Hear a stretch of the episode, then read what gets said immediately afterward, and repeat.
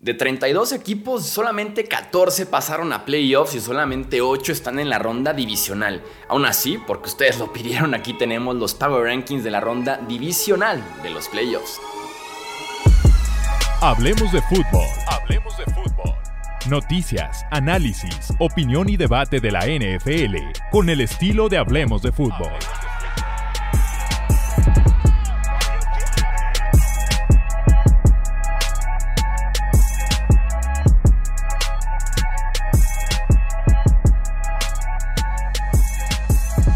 ¿Qué tal amigos? ¿Cómo están? Bienvenidos a una edición más de los Power Rankings. Seguramente edición Express Power Rankings porque solamente hay 14 equipos para poder hacer el ranking. Eh, vamos a tomar solamente aquellos que avanzaron a la postemporada. Obviamente tendremos a los 8 primeros, los 8 que están en la ronda divisional y los del 9 al 14, los últimos 6, eh, serán los que quedaron eliminados este fin de semana en la ronda de comodines. Así que tenemos una edición de alguna forma express de Power Rankings porque solamente tenemos esos 14 equipos. Y por lo mismo quiero leerlos en comentarios en YouTube. Déjenme su Power Ranking, aunque sea su top 5. En Twitter, Facebook, Instagram nos encuentran como Hablemos de Fútbol para que también nos puedan pasar su Power Ranking. Habiendo dicho eso, comenzamos. En el lugar número 14 pondremos a los Seattle Seahawks. Como lo dije en el cierre de campaña, superaron lo que se esperaba de ellos, creo yo. O sea, expectativas, lo decíamos nosotros en las previas, era pick top 5, sí tienen su respectivo pick top 5, pero es más bien el pick de los Broncos por Russell Wilson, pick top 10 fácilmente estos Seahawks. Eh, resuelven de alguna forma, aunque sea un tapón, un tapón de calidad, el tema del coreback. Gino Smith tiene pinta de que se va a quedar, hay interés mutuo, hay ya incluso negociaciones preliminares para que Junior Smith se quede como quarterback de Seattle. Su clase de novatos fue excelente. Encontrar a dos tackles ofensivos, un esquinero, o dos esquineros, eh, un pass rusher, un running back en una clase de novatos es brutal. Lástima que la pasaron muy mal, sobre todo los defensivos secundarios, sobre todo Tariq Woolen en contra de San Francisco. Hay mucha diferencia de talento, de velocidad, de estilo físico, de preparación, del cocheo, ni se diga. Pero este equipo de Seattle, si bien aparece como el peor de los equipos de playoffs, es un equipo de playoffs cuando nadie esperaba eso de ellos. Así que bien por Pete Carroll en ese sentido. En el lugar número 13 pondremos a los Tampa Bay Buccaneers. Eh, se viene un off-season diferente, un off-season importantísimo para Tampa Bay. Ellos dicen que no es reconstrucción, va a ser solamente una recarga este off-season, pero el tema del coreback va a dictar todo. Eh, tiene pinta de que Brady no regresa a Tampa Bay, se veía muy desgastado en ese sistema. Está todavía al momento de grabar este video, este podcast, en el aire el futuro de Byron Leftwich como coordinador ofensivo de este equipo. En mi opinión no debería regresar. Creo que también Todd Bowles le quedó grandísima la chamba. Eh, se retira Bruce Arians de forma inesperada, ya que había pasado este proceso de contratación de staff, de nuevos head coaches y demás. Y a Todd Bowles le queda grandísimo el roster. Este roster de Tampa Bay era para estar en la siguiente ronda, para estar en la final de conferencia y realmente nunca despegó al punto de que terminan incluso con récord perdedor y que se van apaleados por los Cowboys en casa en postemporada. Em, el tema aquí con Brady es que si Brady si se retira o si regresa a Tampa Bay, excelente para Buccaneers. En caso de que Brady firme con otro equipo en la agencia libre, a Buccaneers les queda un hueco en coreback y aparte un dead cap, un impacto negativo en el tope salarial de 35 millones que les va a dejar Brady así como en plan, es su problema, ahí se ven. Entonces quedarían sin coreback, insisto, sin coreback y aparte con 35 millones para un jugador que ya no está en ese roster y que es la posición que te hace falta, que te gustaría invertir esos 35 millones en esa posición de coreback. En el lugar número 12 pondremos a los Miami Dolphins que se fueron dando pelea. Por ahí puse un tweet cuando iban 17-0 de que esto ya se acabó, vámonos de una vez al siguiente partido. y los Dolphins de la nada lo remontaron, literalmente iban ya 24-20 en cuanto le regresé a la televisión porque me puse a ver a mi Real Madrid de oro. Eh, dicen que van con Tua para el siguiente año, vamos viendo. Eh, el nivel de Tua fue muy bueno este año. Creo que también fue un tipo que silenció críticas, que superó expectativas, que había muchas dudas sobre qué versión de Tua veremos. El tipo se la rifó con Mike McDaniel como head coach. Aquí el tema es que hay un historial de lesiones ya muy importante y que, como decíamos en los videos de noticias, si Miami avanzaba a la siguiente ronda, Tua no iba a jugar. O sea, un mes después de la conmoción, Tua seguía sin estar listo. Así que entre el debate, ¿no? De el nivel fue bueno, pero ¿qué tal el historial? ¿Buscas un suplente de calidad? ¿Buscas un tipo que compita? ¿Renuncias ya a Tua? Como que es ese debate. Ellos insisten en que Tua es el bueno y que van con él la próxima temporada. El nivel está bien, pero ¿qué pasaría si fue una conversión en la semana 1, en la semana 2, en pretemporada, en training camp. la temporada se te fue si eres Miami y confías en tu así tan ciegamente. En el lugar 11 pondremos a los Baltimore Ravens, otro equipo que dio pelea. Me encanta porque no hay, no, hay, jugador que cause más polémica en redes sociales actualmente que Lamar Jackson. O sea, hablar de Lamar es hablar de comentarios compartidos, polémica, pelea en comentarios y demás, ¿no? Eh, y, solamente hay dos bandos, o sea, no es como que existe un gris, existe un blanco y un negro con Lamar Jackson. Eh, con Lamar, ¿hubieran ganado el partido? El verbo hubiera es fatal. Probablemente sí. Probablemente sí lo hubieran ganado con Lamar. La segunda parte de temporada de su defensiva fue buenísima. Le dieron una pelea en la semana 18 a los Bengals en la ronda de comodines a los Bengals. Su defensiva está para ilusionarse, sobre todo porque Roquan Smith llegó para quedarse. Es un jugadorazo, ya está extendido. Pero tienen el elefante en el cuarto, que es qué hacer con Lamar en este off-season. Creo que es muy posible etiqueta de jugador franquicia para poder seguir negociando. El tema aquí es que ya es off-season ya puede Lamar sentarse a negociar porque es su propio agente, pero aquí está todavía pendiente si la relación está ya desgastada o si todavía hay buenos términos en ese sentido eh, entre Lamar y Baltimore. En el lugar 10 pondremos a los Minnesota Vikings. Su defensiva los traicionó.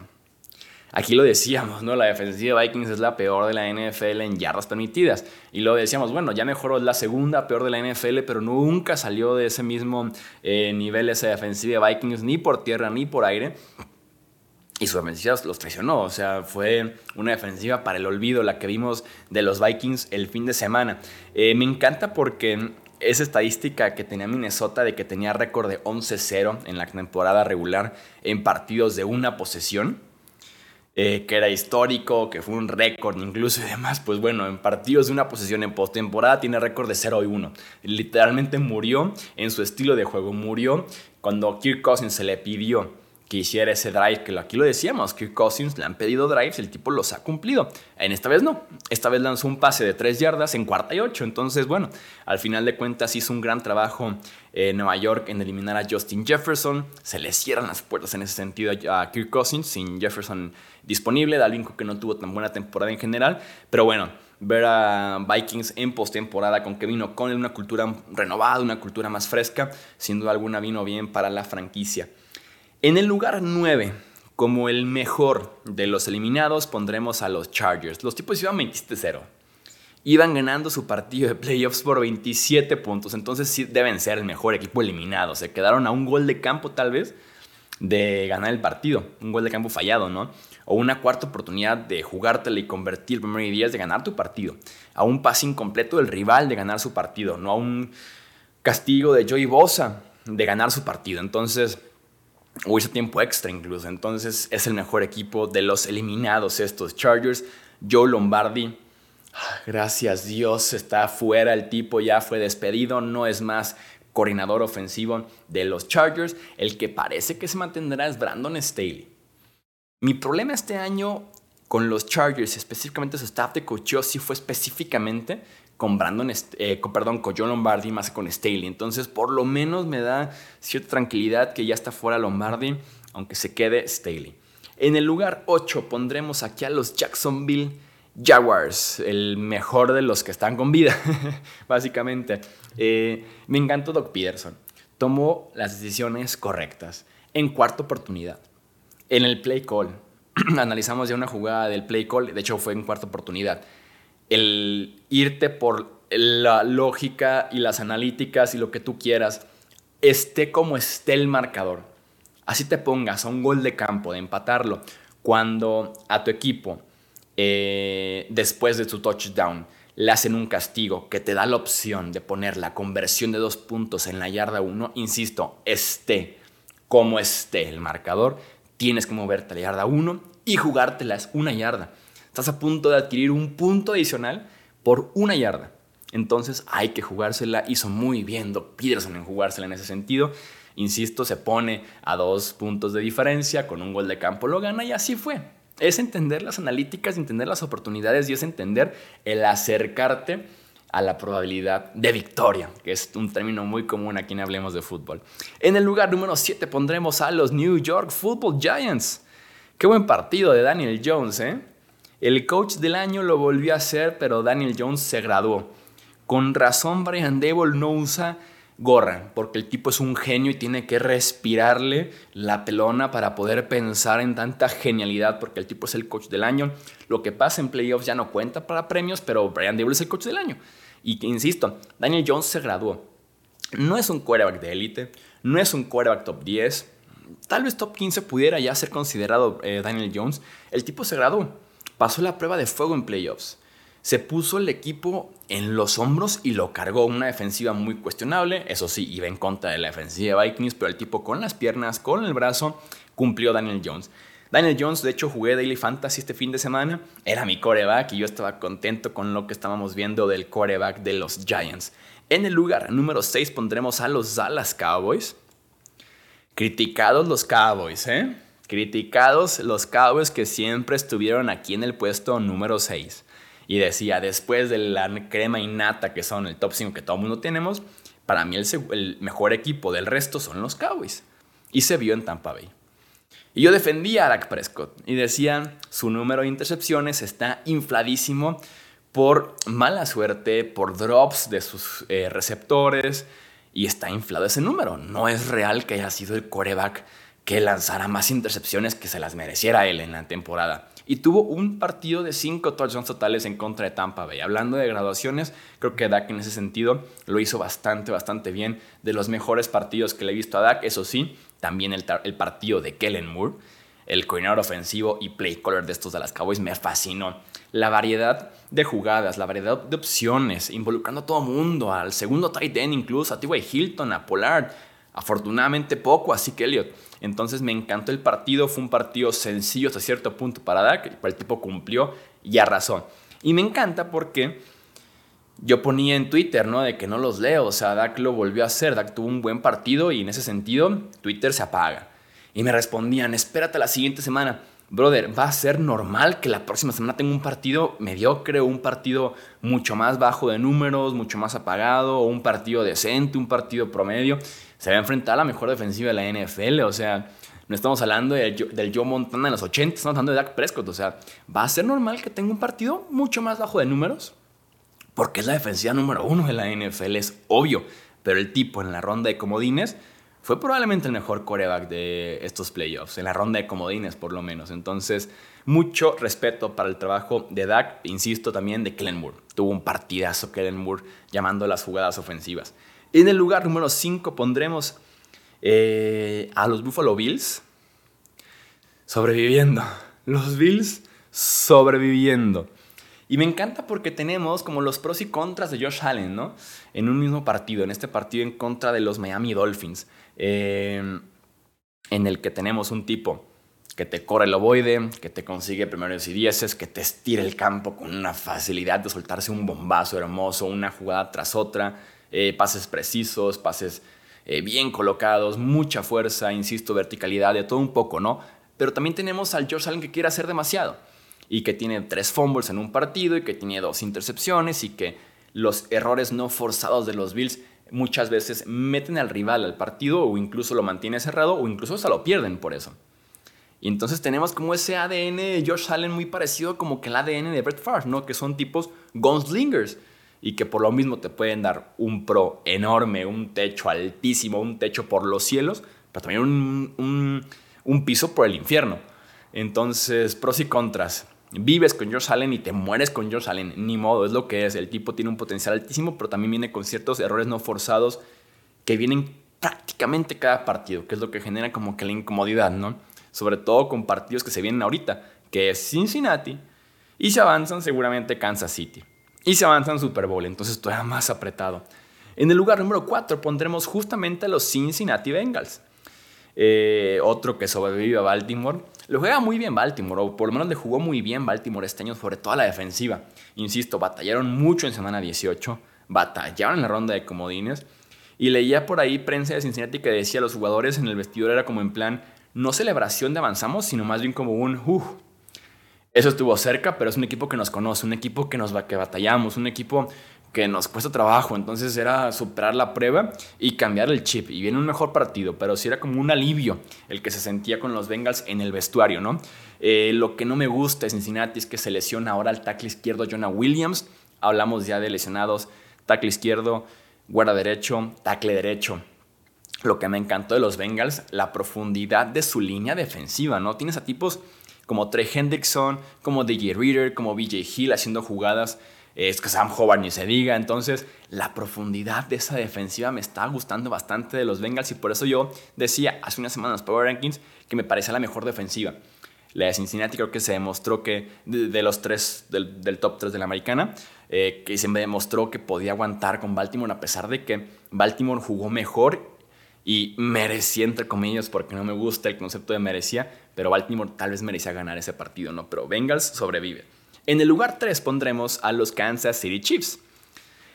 Creo que son el equipo de la americana con mayor oportunidad de llegar al Super Bowl, porque reciben a Jacksonville, que es el rival más flojo de los vivos, y porque en caso de que la final de conferencia sea en contra de Bengals, es en casa. Y si es en contra de Bills, es en sitio neutral. Entonces, en ese sentido, están como protegidos. Pues, ellos van a jugar en casa y en neutral no tienen que visitar y tienen una ronda adicional de alguna forma sencilla, pero son playoffs y todo puede pasar. Entonces, por eso tuvimos un escaloncito a Kansas City y lo dejamos como mejor equipo de la conferencia americana en Power Rankings, además de que vienen de semana de descanso y Andy Reid es el maestro de la semana de descanso.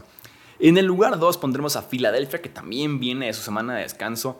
Jalen Hurts está ya fuera del reporte de lesionados, el tipo está al 100%. Eh, me encantó también ver que Lane Johnson ya está entrenando también otra vez. Eh, otros jugadores también ya están de regreso en el campo de entrenamiento. Entonces, en ese sentido, le cayó de lujo ese bye week a Filadelfia. Aunque se mantiene como el segundo mejor equipo de la NFL de los vivos de la ronda divisional, porque los 49ers se quedan como el primer lugar, ¿no? El mejor Divo Samuel que hemos tenido, creo yo, en la temporada. El tipo se lesionó rodilla y tobillo en semana 14 pudo regresar de forma limitada en semana 18, pero para playoffs lo, soltaron, el tipo se desató y tuvimos un gran Divo Samuel en los playoffs. ¿no? Me encantó ver a Divo Samuel. Y me gusta mucho porque San Francisco es un equipo de segundas partes, entonces puedes estar dándole pelea en el partido, manteniéndote ahí, pero en la segunda parte te van a pasar por encima porque son demasiadas opciones como para que tú, que ya has cansado, cierto desgaste, puedas seguir cubriendo a Kittle, a Ayuk, a Jawan Jennings, a Divo Samuel, a McCaffrey, a Elijah Mitchell, que me encanta. Entonces son, es demasiado. Es demasiado lo que pasa con San Francisco. Creo que el partido de Brock Purdy fue mm, mediocre. No fue el mejor partido de Purdy. Sus números son buenísimos porque lo rescata el sistema y el talento alrededor. No fue el mejor partido de Purdy. Se viene una prueba interesante con un pass rush mucho más agresivo en contra de Dallas. Va a ser bien interesante poder ver al novato que el tipo sigue cumpliendo. Y sigue la gran historia que es Brock Purdy con los San Francisco 49ers, que son el mejor equipo de la NFL en temporada regular y también ahora en playoffs. Ya sabes, te lo en comentarios, suscríbete, deja un like Síguenos en redes sociales y hasta aquí vamos a dejar este episodio del podcast de Hablemos de Fútbol. Yo soy Jesús Sánchez, hasta la próxima. Gracias por escuchar el podcast de Hablemos de Fútbol. Para más, no olvides seguirnos en redes sociales y visitar hablemosdefutbol.com.